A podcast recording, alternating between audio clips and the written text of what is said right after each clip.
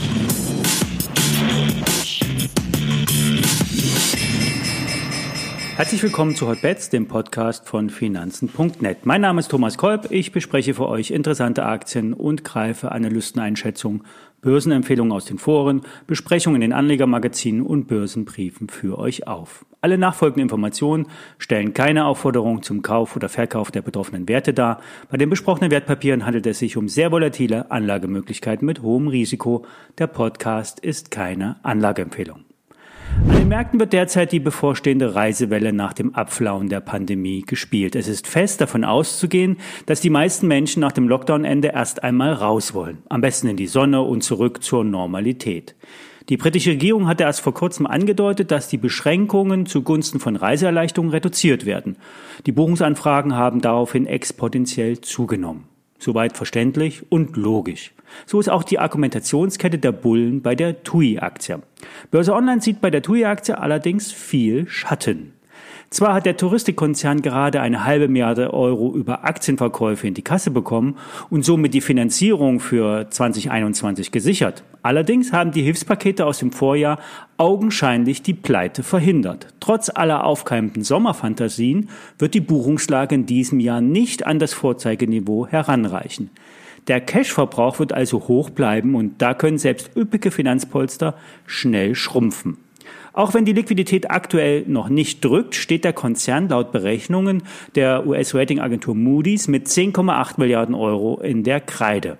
Im Geschäftsjahr vor der Krise hatte TUI ein Betriebsergebnis von 768 Millionen Euro erzielt. Und das zeigt, selbst in einem guten Geschäftsjahr kann TUI mit dem Cashflow diesen Schuldenberg nicht abbauen. Es ist davon auszugehen, dass die Beteiligungen an Hotels zum Beispiel verkauft werden müssen, was jedoch zu weniger laufenden Einnahmen führt.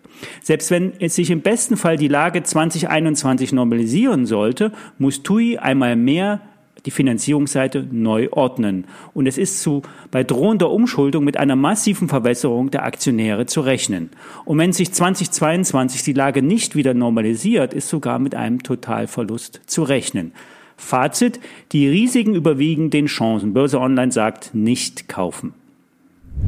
Wer von einem möglichen Reiseboom profitieren will, sollte auf den Flughafenbetreiber Fraport setzen, ein Top-Favorit von Warburg Research für die Wiedereröffnung nach dem Ende des Covid-19-Lockdowns. Wie auch schon in den Sommermonaten 2020 hatten die meisten Fraport-Flughäfen eine temporäre Belebung der Passagierzahlen verzeichnet.